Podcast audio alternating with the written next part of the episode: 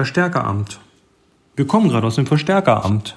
Genau, wir sind so, sozusagen direkt verstärkt worden, nämlich ähm, in Sachen Begeisterung. also, ähm, was haben wir gemacht? Es ist Pfingstsonntag. Wir äh, haben, oder ich habe vor einigen Wochen irgendwo, ich glaube auf Twitter, einen Tipp gesehen, das Verstärkeramt mal anzuschauen in Reda Wiedenbrück. Das ist so irgendwo auf der Strecke zwischen Bielefeld und Dortmund. Und ähm, da ist ein Museum. Und dieses Museum befindet sich im Keller. Im, Im, Keller. Also stellt euch Folgendes vor. Ähm, 1920 war dieser Ort ein, wurde zu einem Fernkabelknotenpunkt für das Telefon- und Fernschreibwesen. Und ähm, da ist also quasi sind die ganz wichtigen Leitungen Deutschlands irgendwie durchgegangen. Und 1938 haben dann die Nazis da ein äh, Verstärkeramt hingebaut, also um die Signale von Fernkabeln, Radio, äh, nicht Radio, Telefon und, und Fernschreiber und so weiter zu verstärken, damit die dann genug intakte Kabel gab. Richtig, und, und damit das dann im Führerhauptquartier alles ordentlich ankommt, so ungefähr. Nicht nur da, aber ja. Nicht nur da. Und gebaut haben sie das in unterirdischen Räumen, irgendwo draußen auf dem Feld und haben obendrauf zur Tarnung ein Fake-Bauernhaus draufgesetzt. Westfälisches Bauernhaus. Und das hat sogar noch so einen Sinnspruch über der Tür, der irgendwie den Eindruck erwecken soll, das Ding steht da irgendwie schon seit 200 Jahren so ungefähr.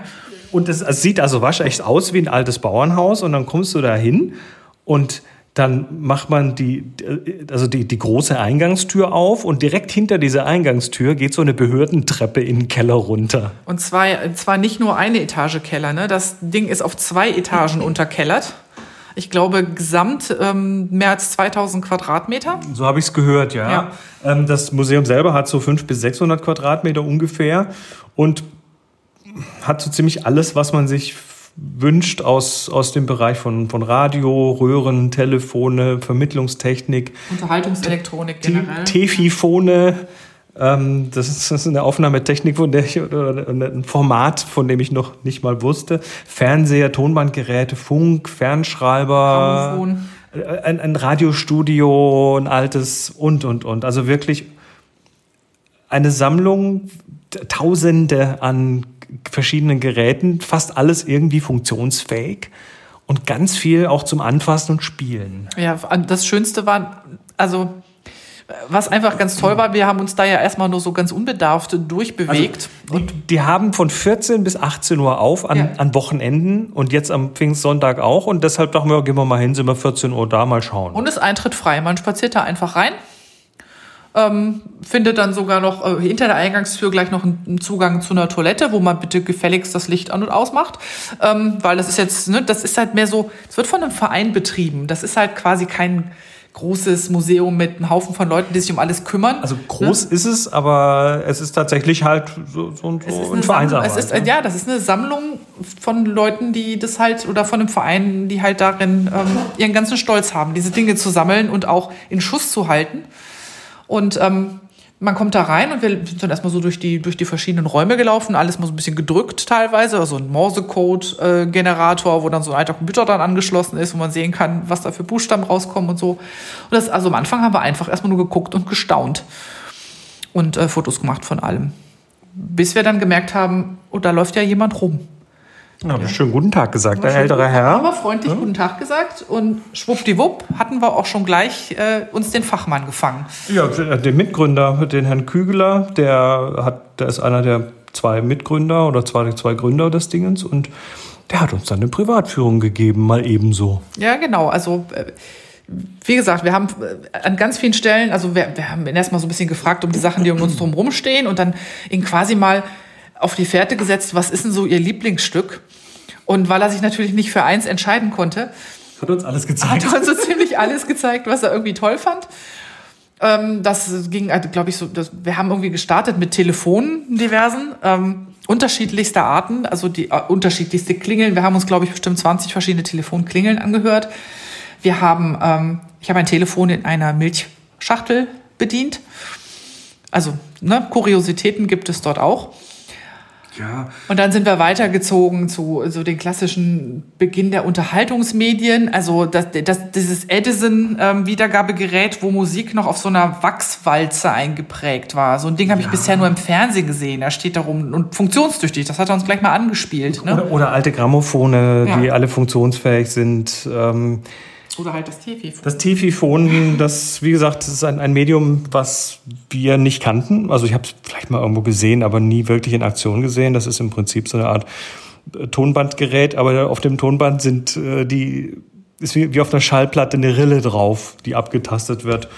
Ähm, alte alt, alte, alte Fernseher aus West und Ost, Röhrenradios. Moni hat gleich ihr altes Radio, ja, was sie vom, vom Opa geerbt nee, hat. irgendwie. Von, ähm, von den Eltern von Bekannten von uns. Ich habe das meiner Mutter gerade eben nochmal erzählt. Die sagte, ja, das kam von, das kam von dem und dem. Und dann habe ich ursprünglich gedacht, ich hätte das vom Opa bekommen. War aber gar nicht. Aber ich weiß noch, dass ich mit diesem alten Röhrenradio ganz liebevolle Erinnerungen verbinde, weil das war mein erstes Radiogerät als Jugendliche und ich habe da teilweise mit dem Ohr davor gehangen und dann den Drehknopf millimeterweise weiter bewegt. Langwelle gehört und so. Nee, nee, das war schon, das meiste habe ich schon auf UKW gehört. Ähm, aber das klang halt auch total schön. Wer mal so ein Röhrenradio hatte, das kann nur Mono, klar, aber es hat so einen ganz mhm. warmen Klang gehabt und ich habe das, äh, ich habe das geliebt. Ich habe das wirklich nachts glühte das dann auch so ein bisschen. Das hatte so eine komische Beleuchtung hinter hinter, hinter dem äh, hinter der Skala und es war für mich so was äh, Heimliches, Tolles und wo, woran ich viel Zeit verbringen konnte. Einfach nur mit Kurbeln und Hören. Also dieses Museum ist, ist sowas von dermaßen nerdkompatibel. Es ist nicht schön. Also Grüße gehen raus an Jochen.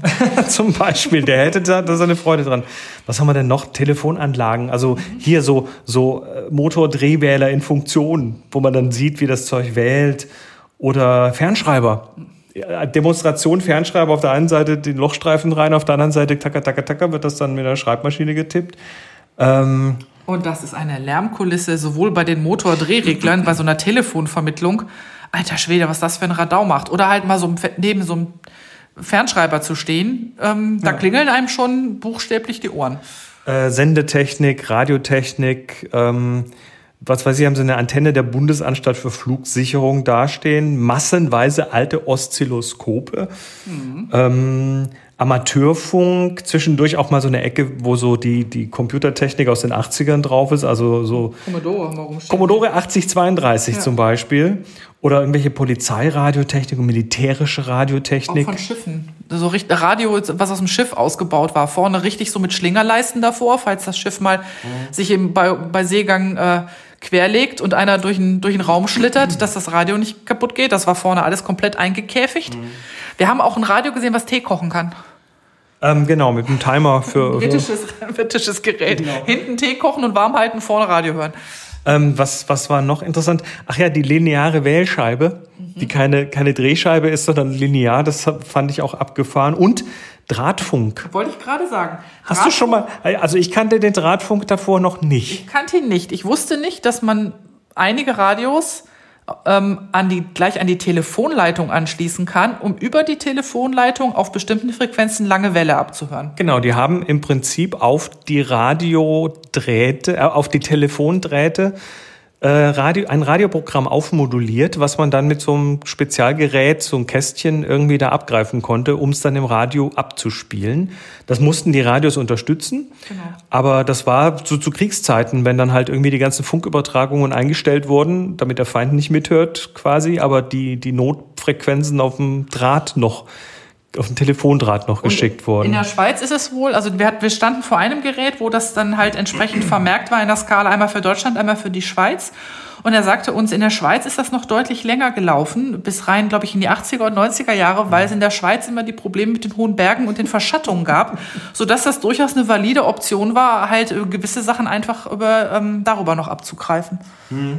Dann haben wir auch, äh, also kurioser ohne Ende, zum Beispiel ein Radio mit Kabelfernbedienung.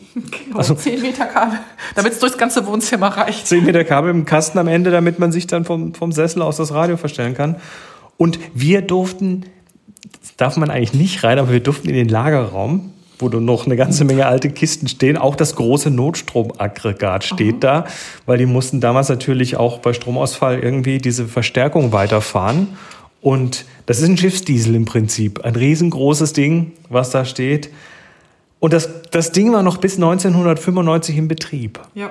Kann man sich kaum vorstellen.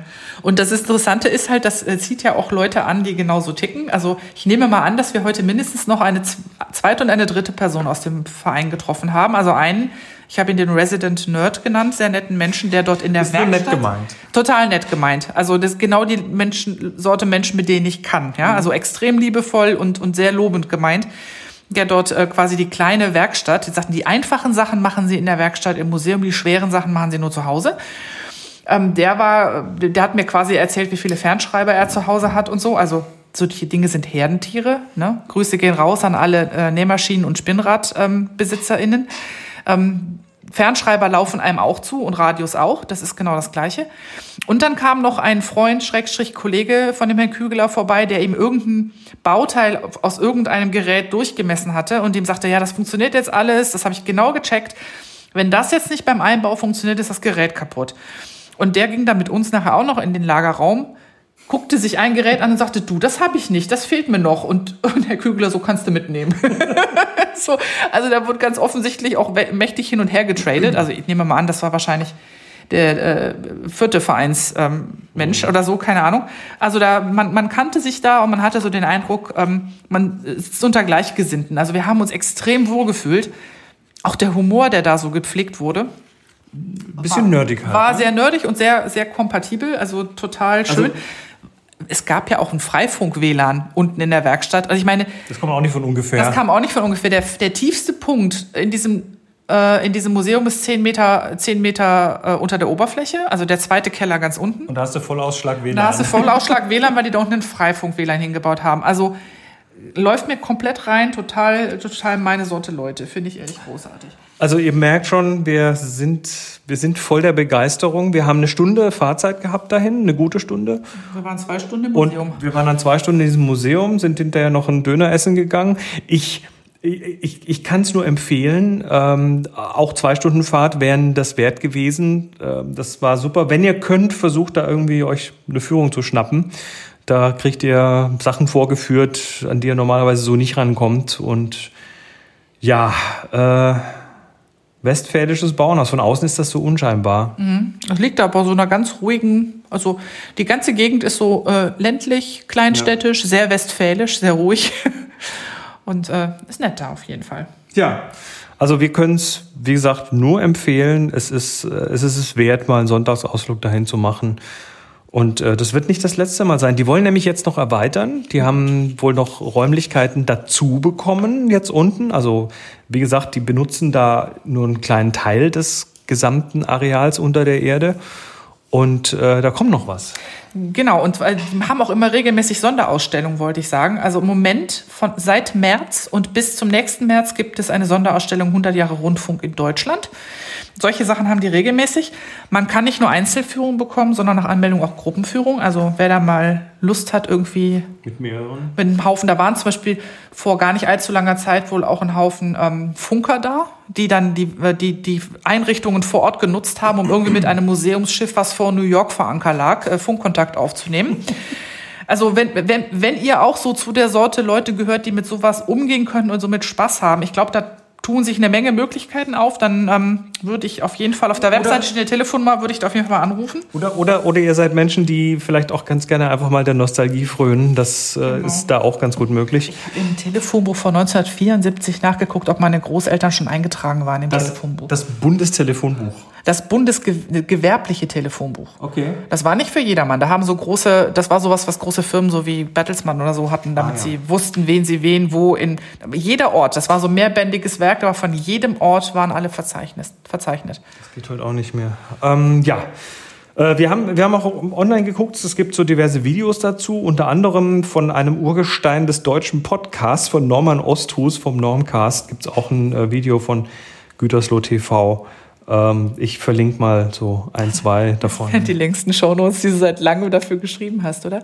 Ähm, nö, mal schauen. Die Website ist ja ganz. Ist also die Website, die Website kommt auf der Homepage ein bisschen unscheinbar daher.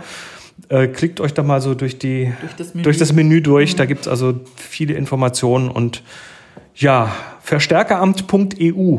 Verstärkeramt mit AE .eu. Es ist eine Reise wert. Ein Fest, sage ich da nur, ein Fest. Ja. Und wir gucken jetzt noch ein bisschen durch die Prospekte, die wir mitgenommen haben. Und bevor wir schließen, möchte ich noch ausdrücklich Grüße an Sonja rausschicken, die uns vor kurzem bei den Klostergeistern natürlich wieder mit dem äh, Harry-Olf-Taler beschenkt hat. Harry Olf, äh, wie einige Eingeweihte wissen, den haben wir zum Schutzpatron der Podcaster ernannt. Und Sonja hat gemeint, ich krieg den eigentlich nur so aus, ne, also eigentlich podcaste ich ja nicht mehr, weil meine Podcasts alle ruhen. Stimmt. Hiermit wollte ich nur mal sagen, heute habe ich gepodcastet und ich muss gestehen, ich habe den Harry Olf-Taler auch schon gegessen. Vor dem Podcasten. Okay, äh, aber vor dem Podcasten, nach dem Podcasten ist ja vor dem Podcasten. So ne? nämlich. Bis dann, macht's gut. Ring.